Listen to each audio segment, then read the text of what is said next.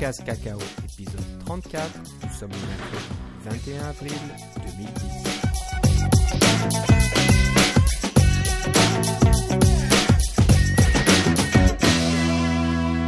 Bonjour et bienvenue dans ce nouvel épisode de CocoCast Cacao. Toujours fidèle au poste à l'autre bout de la ligne, j'ai Philippe Casgrain avec moi. Comment ça va Philippe? Ah, ça va très bien. Et toi, Philippe? Ça va très bien, en pleine forme. Euh, on a plein de sujets à discuter euh, dans cet épisode, donc euh, on va pas traîner. On va commencer tout de suite par les nouveautés, les, news, les nouvelles du jour. Alors comme, bah, je sais pas, à moins que vous viviez dans une caverne ou sous un rocher, vous avez certainement entendu parler de l'affaire Gizmodo et de ce fameux prototype d'iPhone 4 génération. Alors bon, ne vous sauvez pas tout de suite, on va on va pas parler que de ça dans cet épisode. Non, il faudrait je pas. pense que c'est suffi- ça serait ouais, assez ennuyeux, mais je pense quand même qu'il faut qu'on évoque le sujet brièvement et euh, on va peut-être juste vous donner un petit peu notre euh, ce qu'on pense de cette affaire qui, qui est un petit peu euh, nébuleuse. Donc pour euh, résumer rapidement, je sais pas quand c'est sorti, si c'est dimanche ou lundi. Ouais, au début de la semaine, ça. Gizmodo euh, publie des photos, voire une vidéo d'un prototype de ce qui serait euh, l'iPhone 4 génération. Donc, euh, voilà, euh, c'est super, c'est pas mal, ils ont, voilà, comment ils ont fait. Un prototype qui ne fonctionne Et- pas d'ailleurs. Et voilà, et quand on commence à regarder dans les détails, euh, il y a des, des, des choses qui manquent. Donc le prototype fonctionne pas, euh, l'écran est de plus haute résolution mais on le voit jamais. Euh, Il n'a pas l'air de fonctionner, il s'allume même pas. Euh, ensuite, on apprend que l'appareil euh, a été trouvé dans un bar. Ensuite, euh, bah non, il n'a pas été trouvé. Bah, il a été trouvé par quelqu'un, mais ensuite Gizmodo l'aurait acheté à cette personne. Donc là, ça devient un petit peu tordu parce que ça donne plus l'impression que la- la- le téléphone a été volé dans un bar et ensuite vendu à Gizmodo. Et là, euh, légalement, c'est pas bon du tout parce que on- Mm. je pense qu'on n'a pas le droit quand on rachète des choses volées. Et, même en Californie, quand on trouve quelque chose, il faut faire un effort euh, pour euh, essayer de, le, de trouver son, euh, son propriétaire. Et la personne qui l'a trouvé dans le bar a fait un effort tellement minimal que ça compte pas vraiment. Là. Ouais. Donc euh, la personne, l'ingénieur d'Apple qui aurait perdu ce prototype a rappelé le, bar assez rapidement et de nombreuses fois parce que vous comprendrez bien que euh, est un petit peu inquiet là. C'est une, assez grosse erreur qu'il a fait, mais bon, c'est possible. Euh, puis s'il était tombé sur une personne honnête, eh ben, cette personne aurait certainement trouvé un moyen de, ramener l'appareil ou de rentrer en contact avec le propriétaire. Donc euh, voilà, c'était un petit peu pour parler de ça. Alors, euh, apprendre avec euh, des. Comment on appelle ça Un grain de sel Oui, avec, euh, absolument. Des pincettes. avec, ouais, des pincettes, voilà, j'allais, j'allais mélanger les deux. Euh, nous, on trouve ça un peu bizarre. Je pense que pour la réputation de Gizmodo, si Gizmodo avait une réputation avant, ça, je ne sais pas. Je, je regarde de temps en temps leur site comme ça, brièvement, dans mon fil RSS, mais sans plus. En général, euh, je- si je m'intéresse à ce qui est gadget, je passe par Engadget, qui est de bien meilleure qualité. Et Engadget qui Euh, s'est fait offrir le même prototype par les, euh, les gens qui l'ont trouvé et euh, qui Et a refusé.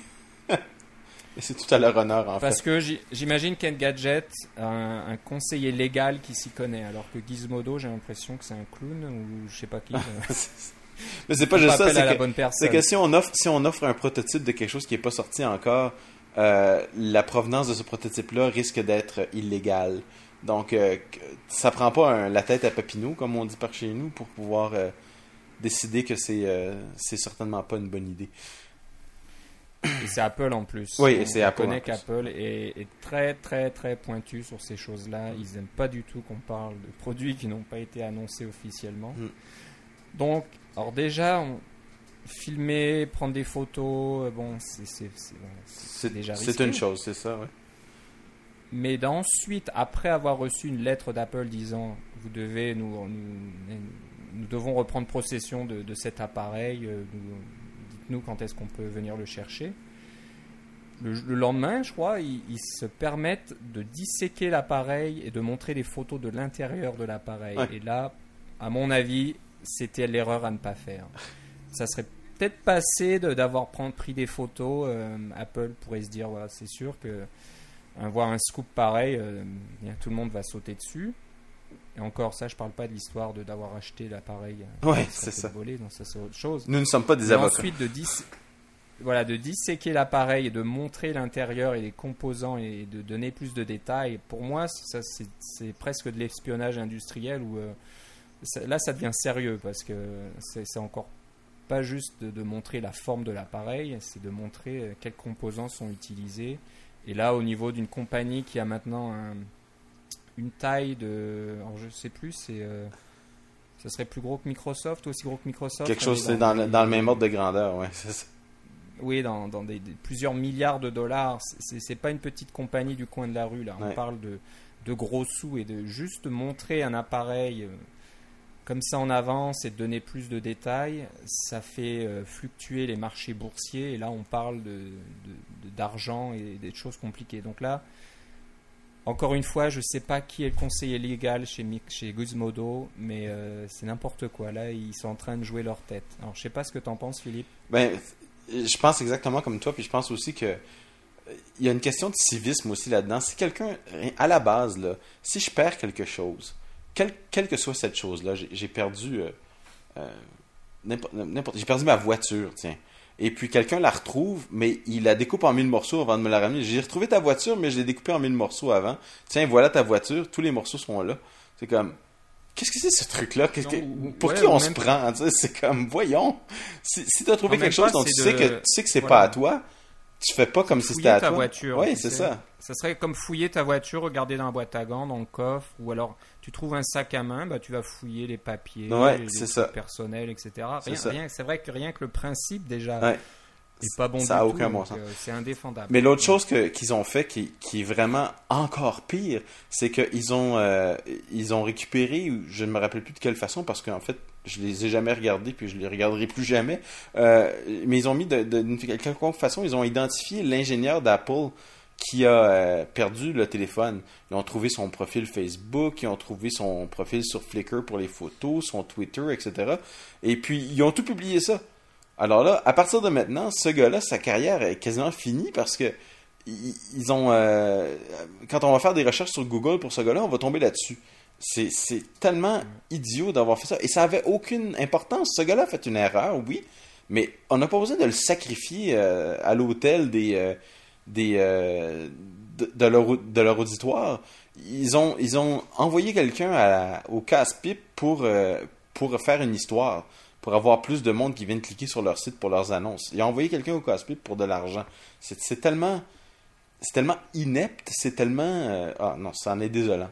Enfin, je pense que c'est tout ce qu'on a à dire en fait, de dire que c'est complètement ridicule. Puis si vous lisiez Gizmodo, je vous conseille et c'est un conseil d'amis, c'est pas une obligation, mais je vous conseille de simplement ne plus les, regarder, de, les éliminer de votre site, euh, de, de vos lecteurs RSS et puis de, de laisser tomber. Il y, a, des sites où il va, vous allez avoir des nouvelles euh, sur le Mac ou sur n'importe quel autre gadget. Euh, vous en avez beaucoup. Engadget en est un, effectivement.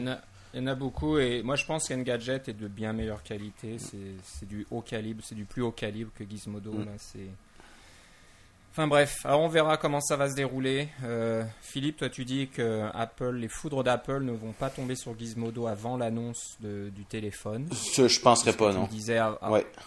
Ah, ah, quand on préparait l'émission. Donc, euh, bon, on va voir ce qui se passe. Oui, je, pense qu'il va y avoir des, des répercussions. Apple ne peut pas laisser passer ce genre de truc-là sans rien faire. Mais je pense pas que les répercussions vont venir maintenant. Ça va être des, poursuites au civil parce que, bon, comme tu as dit, c'est des secrets industriels puis des choses comme ça. Puis ils savaient pertinemment que ces, ces affaires-là étaient, euh, ce, téléphone-là était volé. Ça pouvait pas être autrement. Mm. Et puis, euh, de, de, de, mettre de l'argent sur la table pour l'acheter, c'est en sachant pertinemment que c'était une provenance euh, absolument douteuse.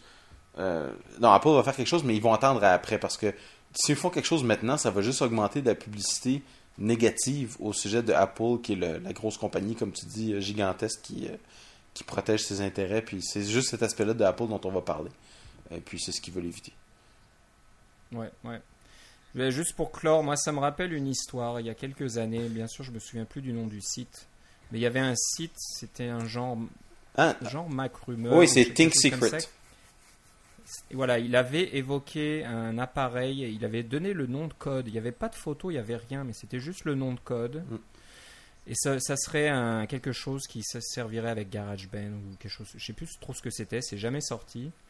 Je me souviin que qu'Apple avait fait fermer le site, hein, Ouais. quasiment. Où, euh, bon, c'était allé très loin et c'était juste pour avoir publié le, un nom de code d'un appareil et de à peine l'avoir décrit. hein, il y avait juste le nom de code, il n'y avait pas de photo, il n'y avait pas de description, on savait pas trop ce que c'était. Alors que là, euh, de, de- de montrer des vidéos, des photos et en plus d'ouvrir l'appareil et montrer les composants, là, ça va très loin. Donc, euh, si jamais il laisse passer ça, euh, je sais pas, il y, a un- il y a un changement de philosophie chez Apple qui serait assez étonnant. J'aurais du mal à y croire.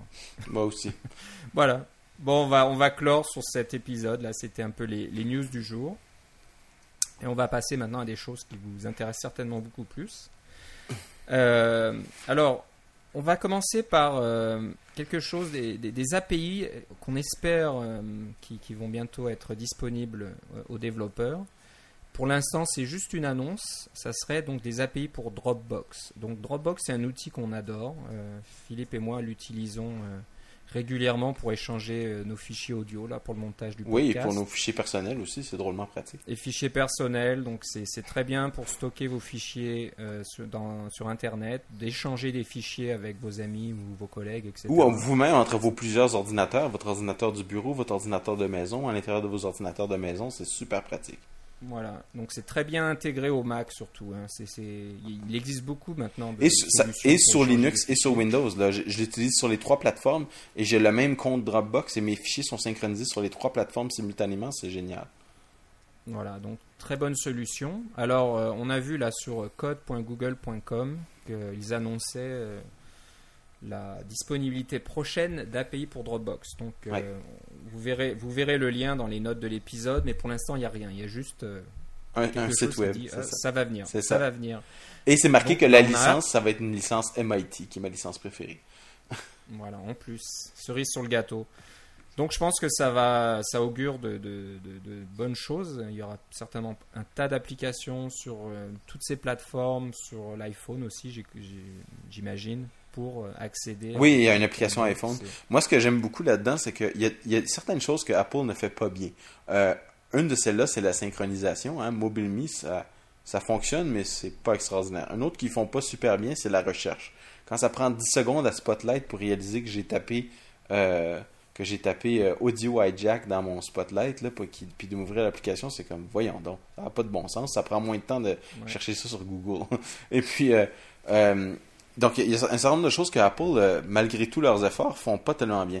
Mais Dropbox, petite compagnie, j'imagine, je pense pas que, ce soit si gros que ça, là, mais ils ont une, solution qui fonctionne super bien, qui est multiplateforme, qui euh, a même la possibilité de garder des versions antérieures, comme si vous enregistrez des versions euh, intermédiaires de vos fichiers, quels que- quels qu'ils soient, des fichiers Word, des fichiers texte, des fichiers audio, n'importe quoi.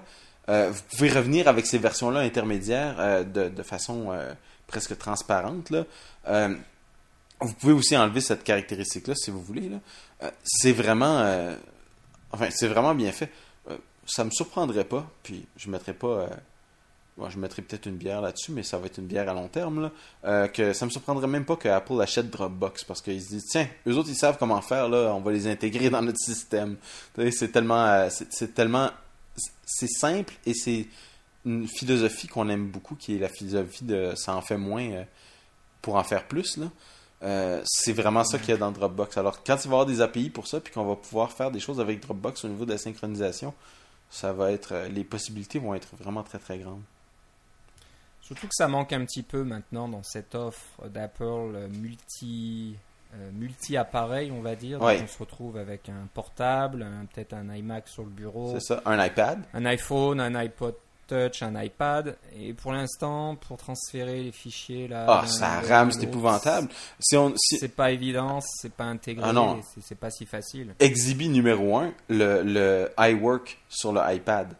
Vous, vous faites un document sur iWork dans, sur votre Mac, vous devez le copier dans iTunes, il va être synchronisé sur votre iPad, vous le modifiez sur votre iPad, vous devez rebrancher sur iTunes, il va être synchronisé sur votre iTunes, vous le recopiez en l'extérieur. Vous avez comme 10 copies de votre document avant que vous ayez terminé. là. C'est Ouais, J'en reviens pas que ça, fonctionne comme C'est ça. inutilisable. Ouais, c'est voilà, On voit bien, on voit bien l'intégration de Dropbox là, qui irait comme un gant Ouais. euh, pour ce genre de, de, de- de problèmes et d'applications. C'est ce que j'aimerais beaucoup. Donc voilà, euh, on voulait juste vous dire ça. Donc je- jetez un coup d'œil, gardez ça sur votre radar là, euh, et d'un coin de l'œil, vous surveillez si les API sortent pour Dropbox.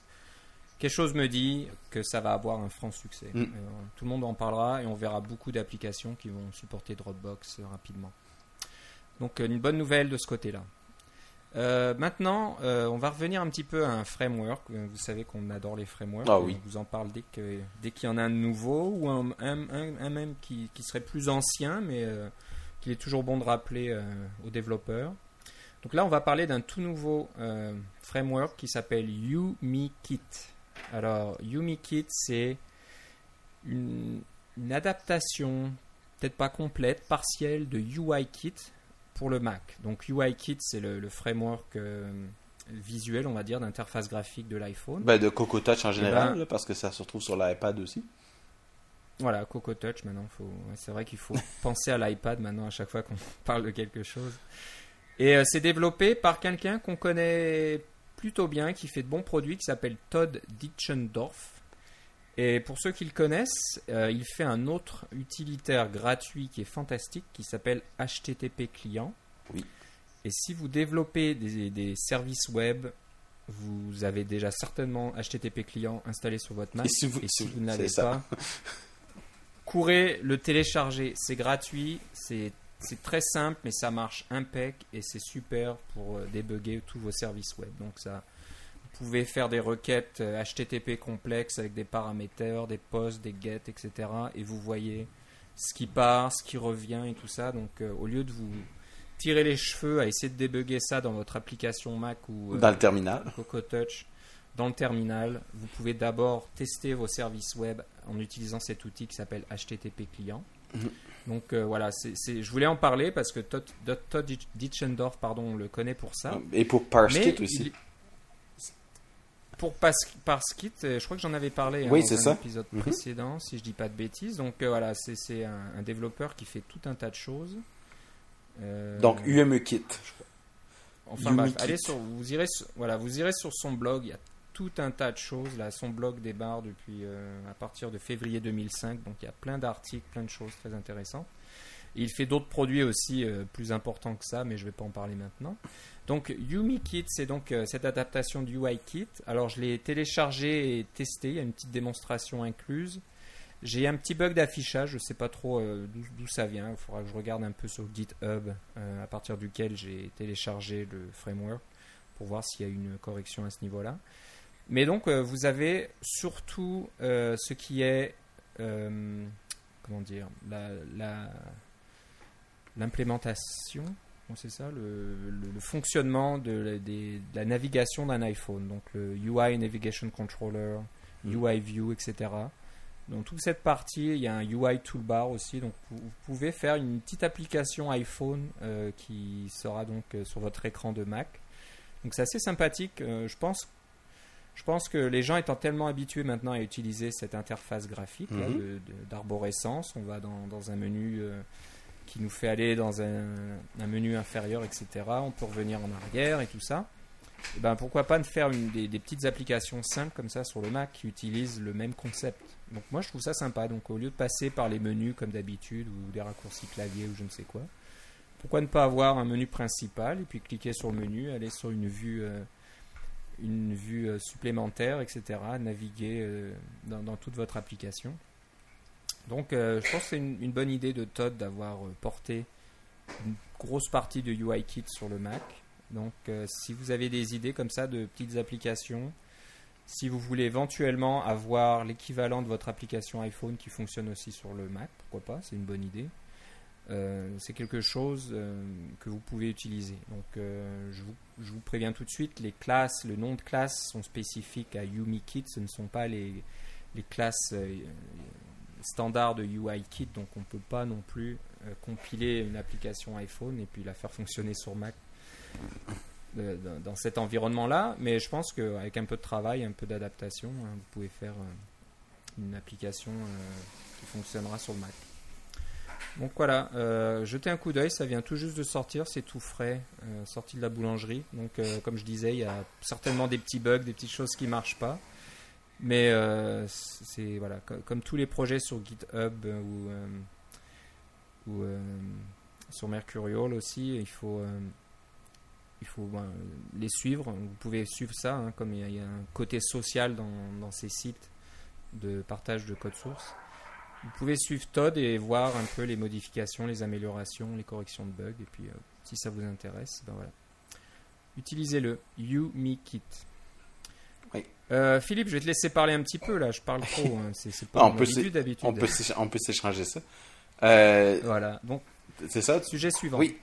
Alors, euh, c'est un, c'est encore un, un framework finalement, mais c'en est un dont on a, je crois qu'on en a déjà parlé. Mais ou si, vous- si on n'en a pas déjà parlé, vous en avez sûrement déjà entendu parler. Il s'appelle Sparkle. Alors Sparkle, c'est ce framework qui est intégré dans beaucoup d'applications Mac qui permet de faire des mises à jour automatiques de, de vos logiciels. Euh, ça fonctionne très bien, c'est très facile à utiliser. Euh, L'interface est tellement connue maintenant que parce qu'il y a tellement de programmes qui l'utilisent que c'est très familier. Euh, si vous avez un programme et que ces mises à jour ne se font pas par Sparkle, c'est même un peu bizarre des fois. Et puis c'est un programme qui est un framework qui est distribué sous licence MIT, donc c'est adapté dans, pour les programmes commerciaux, c'est adapté partout et c'est gratuit. Le défaut de Sparkle, c'est qu'il fait une mise à jour de tout votre programme. Alors, c'est pratique quand vous avez un programme, euh, votre, votre dossier .app. Là, euh, si vous voulez, ce que, Sparkle fait, c'est qu'il remplace tout, tout d'un coup. Alors, si vous avez un programme qui fait 5 MB, eh bien, euh, il va effacer votre programme et le remplacer par celui qui a été téléchargé, puis ça va prendre un autre 5 MB pour, le télécharger. Le, défaut de Sparkle, c'est exactement ça, c'est que si votre programme, mettons, fait euh, 250 MB et puis que vous avez juste changé euh, l'application elle-même qui fait peut-être euh, 10 MB, mais que vous avez euh, 240 MB de ressources qui n'ont pas changé parce que c'est bon, c'est des trucs artistiques, c'est des, des, des images, c'est des, des photos, c'est bon, un paquet, on peut penser à un paquet de trucs, là, des cartes par exemple qui n'ont pas changé depuis la dernière fois. Euh, pourquoi retélécharger tout ça rien que pour avoir une nouvelle version? Ça faisait longtemps qu'on savait que Sparkle ne pouvait pas faire ça, puis ça faisait longtemps qu'on demandait à Andy Matuszak, qui est l'auteur de Sparkle, de, de faire quelque chose euh, pour ça. Et ça a été fait finalement, ça a été poussé sur GitHub euh, tout récemment. C'est une version de Sparkle qui permet de faire des mises à jour qu'on appelle Delta, c'est-à-dire d'avoir une, mise à jour qui est une petite partie de la de la euh, mise de- du programme euh, original. Au, lieu de télécharger tout votre point app, on télécharge juste la différence entre le nouveau point app que vous venez de créer et l'ancien qui, qui contient encore toutes vos ressources. Donc c'est une mise à jour très importante parce que ça euh, c'est pas mal le dernier gros morceau qui manquait à Sparkle. Euh, il, y y avait plusieurs autres choses dans Sparkle. Il y avait la vérification automatique, il y avait la euh, vérification que vous téléchargez bien d'un site autorisé avec des systèmes de clés publiques, clés privées. Vous pouviez signer. En fait, maintenant, dans les versions actuelles de Sparkle, vous devez signer vos mises à jour pour que. Et puis Sparkle, c'est un peu comme quand on fait nos, nos mises à jour sur le Mac, euh, on doit entrer notre mot de passe. Alors comme Sparkle, on doit entrer notre mot de passe et s'assure que ce que vous téléchargez est vraiment ce à quoi vous vous attendiez. Euh, C'était vraiment le dernier gros morceau qui manquait à Sparkle et je suis très content de voir que, ça existe maintenant. Euh, un petit peu trop tard pour certains produits sur lesquels j'ai déjà travaillé, comme par exemple Painter, qui est exactement dans ce cas-là. Le programme fait 250 MB sur votre disque, mais quand on fait une mise à jour, la mise à jour, elle fait juste 30 MB. parce qu'on a juste changé le programme et quelques petites ressources accessoires. Pas besoin de télécharger le Painter au complet. J'espère que pour la prochaine version de Painter, mes anciens collègues euh, vont pouvoir utiliser la nouvelle version de Sparkle. Voilà.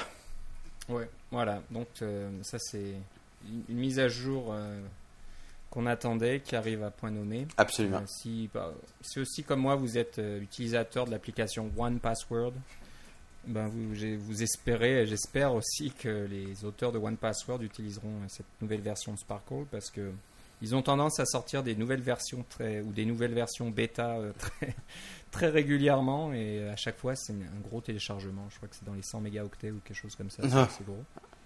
Donc voilà, Sparkle Delta, c'est une bonne addition. Euh, sujet suivant, c'est un petit outil. Oui. Et je vais encore te laisser en, en parler, que tu as découvert. Ça s'appelle Quick Cursor. Oui. Et c'est pas mal du tout. J'aime bien l'idée quand on va sur le, le site de la compagnie qui fait ça, qui s'appelle Hog Bay Software. Oui. On voit comment ça marche et c'est très intéressant. De quoi s'agit-il, Philippe? Alors, le principe, d'abord, Hugbay Software, c'est Jesse Grosjean. C'est un, développeur de Mac de- d'assez longue date qui fait certains logiciels dont on a probablement déjà parlé. Euh, mais euh, vous, irez voir sur son, site web, euh, assez connu. Mais Quick Cursor, ce que ça fait, c'est que disons que vous êtes dans une zone de texte dans, dans Safari, parce que vous remplissez un formulaire web. Eh bien, vous dans Chromium ou n'importe quoi. Vous, vous savez que ces zones de texte-là, le- les capacités d'édition sont minimales. Euh, c'est vraiment le moins qu'on puisse faire. C'est un, NS Text View, un NS Text Field, tout ce qui est le plus basique. Là. On peut presque rien faire. Alors que vous avez sur votre disque un, deux ou peut-être trois éditeurs, que ce soit euh, TextMate, BBEdit, Text Wrangler, euh, Fraise, dont on a parlé la semaine passée, ou il y a deux semaines en fait euh, deux épisodes, euh, vous avez votre éditeur préféré qui, lui, est conçu spécifiquement pour éditer du texte euh, tel qu'on retrouve dans, ces zones de texte-là. Pourquoi on ne pourrait pas utiliser votre éditeur à vous pour, pour faire ce genre de choses-là? Alors, ce que Quick Cursor permet de faire, c'est exactement ça. Il prend le texte qui est dans votre zone de texte de Safari, et en fait, ça peut être n'importe quoi, mais je donne l'exemple avec Safari parce que c'est le plus commun, et ça l'amène dans votre éditeur de texte, vous faites toute l'édition que vous voulez et quand vous enregistrez ou vous fermez la fenêtre, hop, l'information est automatiquement recopiée dans le formulaire. Donc, vous avez tous les avantages de votre éditeur de texte, que ce soit, bon, euh, vous les connaissez, les avantages de votre éditeur de texte, là, les, les- flèches qui fonctionnent, les sélections, les, euh, on peut mettre des, indenter des choses facilement, faire des recherches, faire des recherches et remplacer, faire tourner des scripts, plein de choses. Et vous avez tout cet avantage-là, et puis ça se retrouve euh, automatiquement dans la zone synchronisée avec la zone de texte que vous éditez pour le, dans votre navigateur. C'est, ça va vous sauver tellement de temps, ce genre de truc-là. euh, et c'est, le, code source est disponible. euh, ça va être en code source libre et c'est complètement gratuit aussi parce que bon, vous pouvez compiler votre propre version, mais vous pouvez aussi euh, télécharger une version déjà compilée. C'est c'est un, un petit truc qui va vous rendre la vie facile, qui moi qui me rend service à tous les jours, parce que je travaille à tous les jours à, modifier des choses dans des, dans des pages web, et puis j'adore pouvoir me servir de mon éditeur de texte préféré euh, pour faire ces modifications. Ouais. Ouais, non, mais c'est c'est pratique. Dans l'exemple qu'il donne, il, il montre Gmail. Donc c'est vrai que Oui. euh, la fenêtre d'édition de Gmail, c'est pas terrible des fois, c'est un peu petit, etc. Donc euh, vous pouvez utiliser votre éditeur de texte préféré comme TextMate ou Writeroom ou je ne sais quoi. Oui, Red Room, c'est ça, c'est le nom tapez votre logiciel que je cherchais. Euh, c'est ça. Voilà, c'est ça. Donc on, en- avait peut-être parlé aussi, je sais. Oui, plus, probablement, mais- parce que ça faisait partie d'un bundle à un moment donné, mais là, on s'égare. Ouais, on s'égare, donc c'est- l'idéal. Donc euh, ça s'appelle Quick Cursor de hogbaysoftware.com. Mhm. Euh, sujet suivant, c'est un petit peu un clin d'œil, je pense, euh, pour ceux qui ont la chance d'avoir un iPad, Ou peut-être qu'il y en attend un. euh, bon, qui en attendent un, ou euh, qui attendent patiemment le mois de mai pour que ça soit disponible à, à Tu sais, c'est un peu comme quand on attend un enfant, puis on prépare la chambre, puis on y fait un berceau, des choses comme ça. C'est un peu ça. Alors, vous avez peut-être déjà dépensé euh, votre budget sur l'achat de l'iPad à lui tout seul. Donc, euh, ben, comme, comment euh, fabriquer des accessoires vous-même. Oui, Donc euh, là, il y a un, un exemple très intéressant pour faire un support pour votre accessoire. Et je crois que Philippe, euh, tu vas en, en faire un toi aussi en préparation de l'arrivée d'un iPad. ouais, je pense euh, à ça, oui. Un de ces jours. C'est un peu rigolo, mais euh, c'est parce que, évidemment, quand on a un iPad, il n'y a pas juste l'iPad, il y a les accessoires, il y a le clavier, il y a le petit support pour le tenir sur votre bureau, etc. Puis tout ça, ça rajoute pas mal de coûts quand même.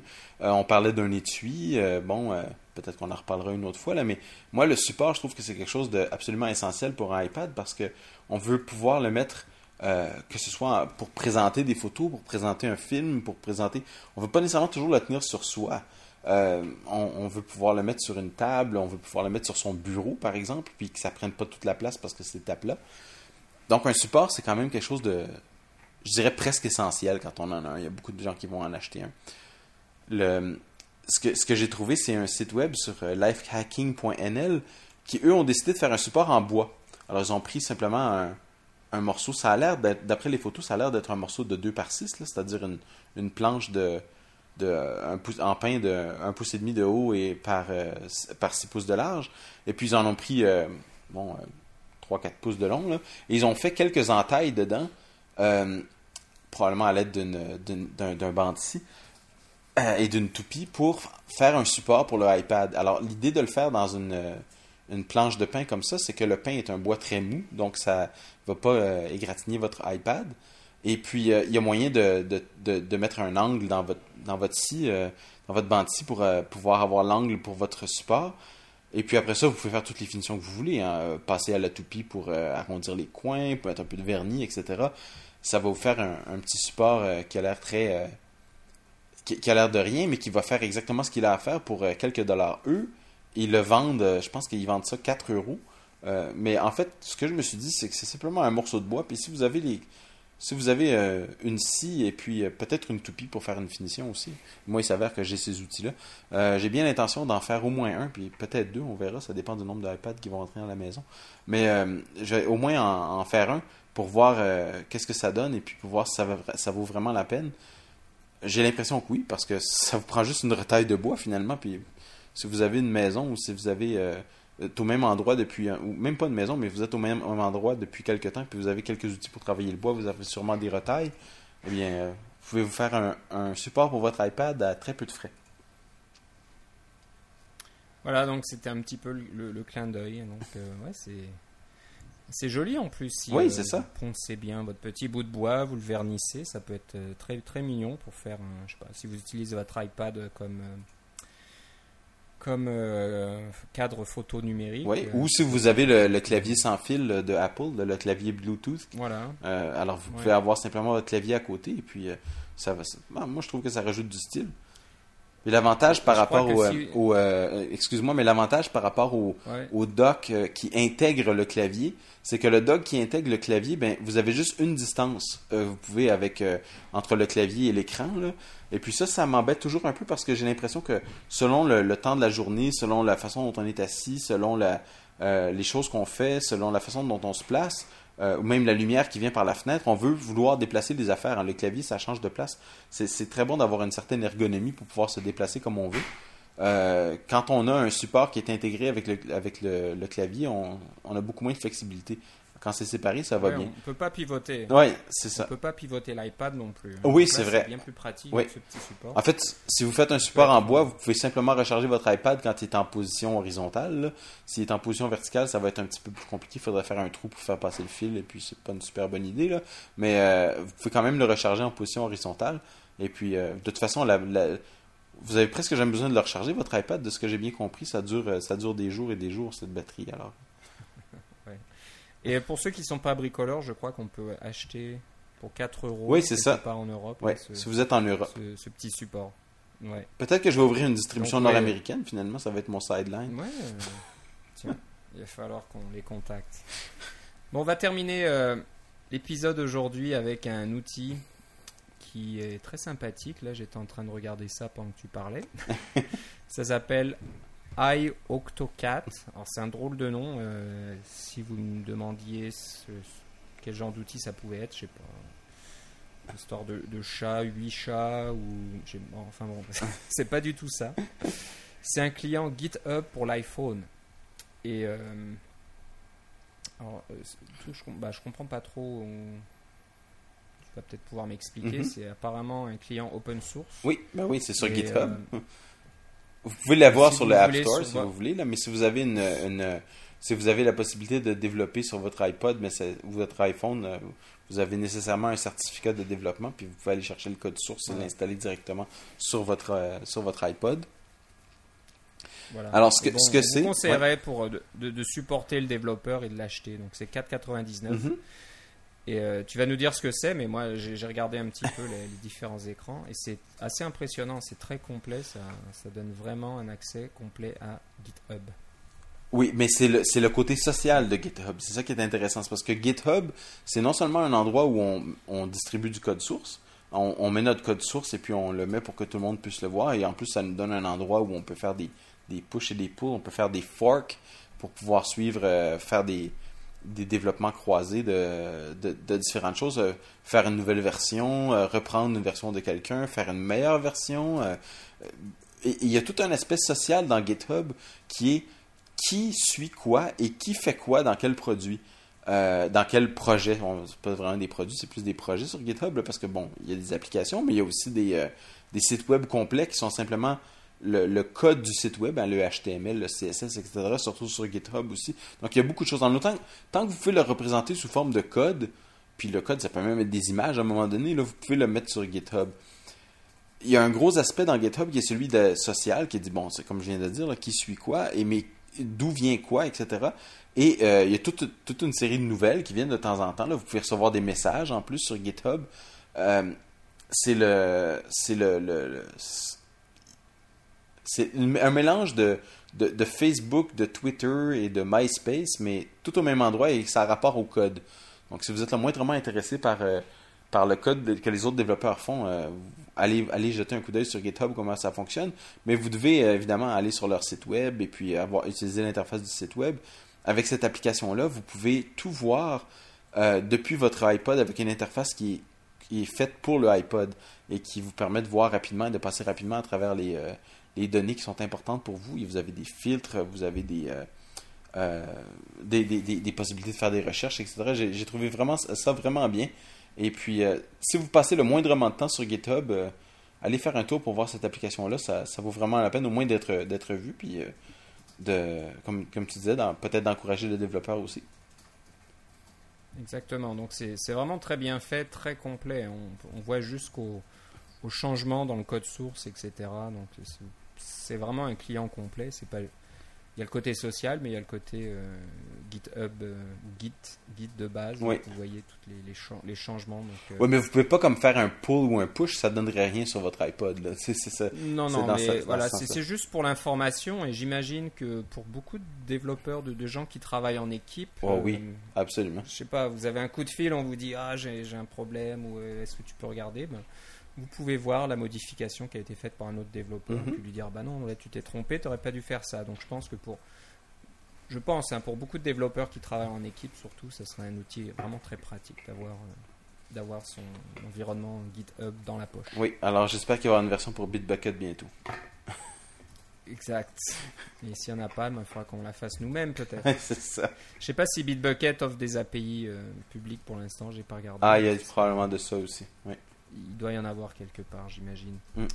Bah voilà, donc euh, ça conclut notre épisode aujourd'hui. On vous remercie de nous avoir écoutés encore une fois.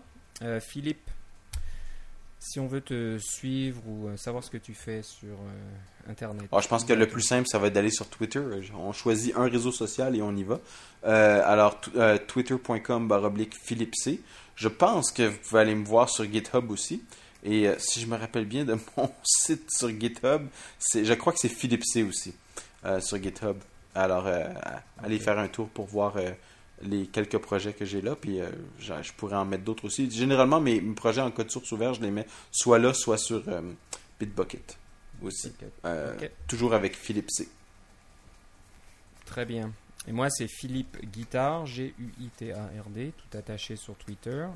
Et euh, si vous voulez nous écrire pour nous poser des questions, nous faire des suggestions, euh, nous demander de regarder des frameworks euh, que vous connaissez, que vous voulez faire partager, vous pouvez nous écrire à cacaocast@gmail.com. Et vous pouvez aussi aller sur notre site Cocoa Minded, M-I-N-D-E-D.com, pardon et euh, ben, mettre des commentaires sur, les, sur, sur chaque épisode. Quand on publie un épisode, euh, les commentaires sont ouverts. Je crois qu'ils sont sous modération pour l'instant. Donc, euh, Oui, bon, parce qu'on on veut si, éviter que ça fasse comme dans l'autre site web où ça faisait un peu Voilà, village fantôme. Là. Voilà.